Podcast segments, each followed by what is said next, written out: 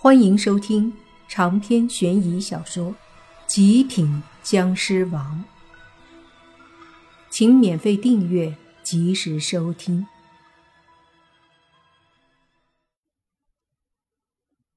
村长对莫凡说：“小伙子，话可不要乱说，咱们这里的神灵可是非常灵验的，不要得罪了他。他老人家生气了，那就不好了。”莫凡有点无语，不知道说什么。毕竟像这样地方的人们非常的迷信，你要告诉他们，他们所信奉的神灵根本不存在，这似乎有点难。就算是要说服他们，那也不是一时半会儿可以说明白的。但是无论如何，莫凡也得想办法把那个女孩救了。总不能看着他被那妖魔鬼怪给霍霍了吧？而一旁的洛言也拉着莫凡的手臂，示意莫凡想办法。莫凡决定先跟这老者聊聊，反正他的灵识已经覆盖了那个山谷和那个轿子，如果有什么动静的话，他会发现。至少目前他的感应中，那轿子还没什么异常。所以还有点时间，不如先了解了解。于是莫凡就对村长说：“村长，不知道你们村子的神明是什么样的？他有做过什么显灵的事情吗？”一提这个，村长很是高兴，对莫凡说：“要说我们这个村的神灵呀，那可真是了不得，为我们的村子做过不少的事情。”记得那是十年前，我们村子呀，经常发生一些灾难和一些非常古怪的事情。灾难呢，就是附近的山经常会滚落下一些大石头，把一些人的房子砸出一些洞，甚至还伤过人命，砸死过人。古怪的事情呢，就是有些村民会无缘无故的死掉。当然是每隔一段时间才会发生的事情。直到后来，我们晚上看到村子外有一些凶兽，这些凶兽往我们村子来，当时吓坏了不少人。就在这时，忽然从天而降下来了一个穿着盔甲、威风凛凛的神人。这个神人看不清模样，但是气场非常强大。他下来之后，三拳两脚便将那些凶兽给杀了，然后对我们村子说：“他是我们村子的守护神，以后村子不会有什么灾难。但作为回报，我们村得供奉他，给他献祭品。每隔两三年，最好是将一名妙龄的年轻女子献给他，作为他的妻子。”虽然我们一开始觉得这事儿有些不妥，可是后来一段时间里，村子的确风平浪静，什么事情都没有。于是我们村儿经常便把一些祭品给送到山谷里去拜他。听到这里，莫凡问：“为什么是在山谷？”因为他那次离开的时候。就是去了那山谷中。接着，村长又说道：“说是两三年的时间里，他们的村子并没有献祭妙龄女孩，因为他们也不知道该不该这么做。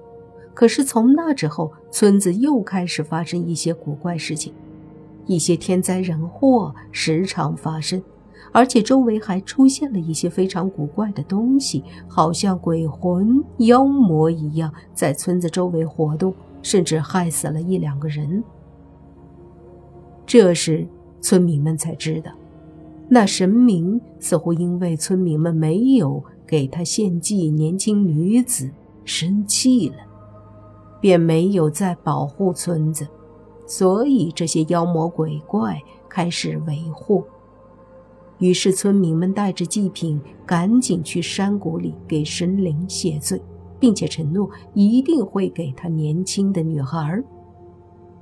而那次神明再次显灵，对村民们说：“只要给他献祭品和女人，他会一直保佑他们。”同时，他告诉村民，献给他的女人他会当做老婆娶了，但是他要每隔两三年要多娶一个当做小妾。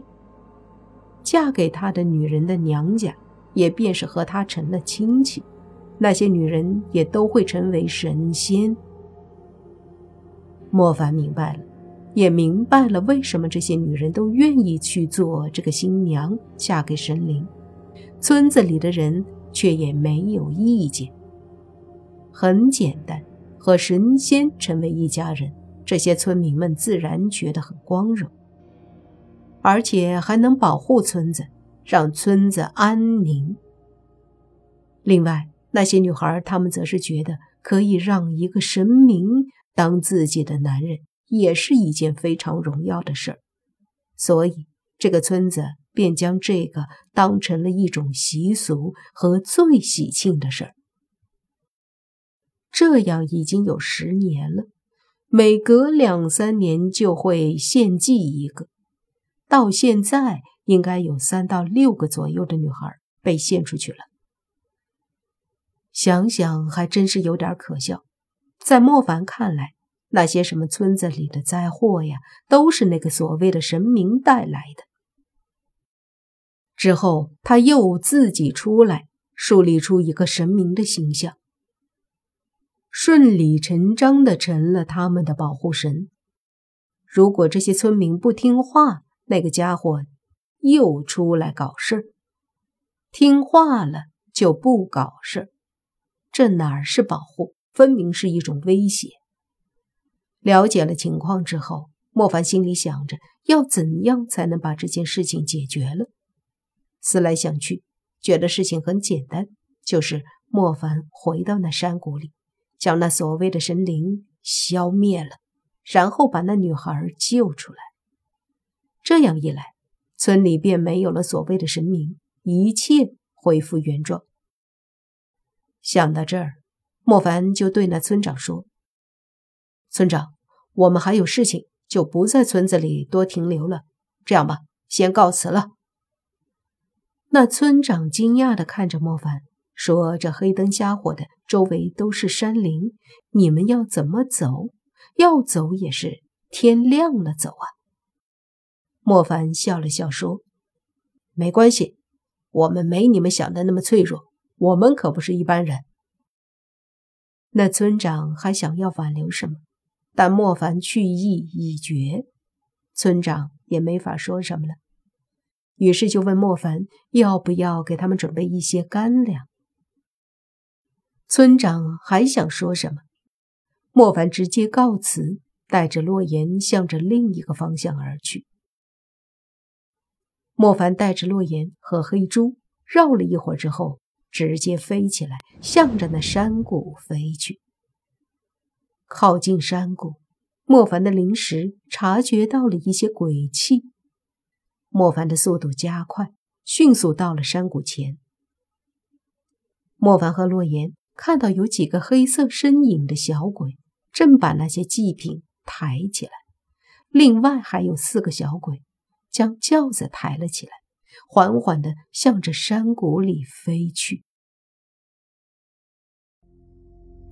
长篇悬疑小说《极品僵尸王》本集结束。请免费订阅这部专辑，并关注主播又见菲儿，精彩继续。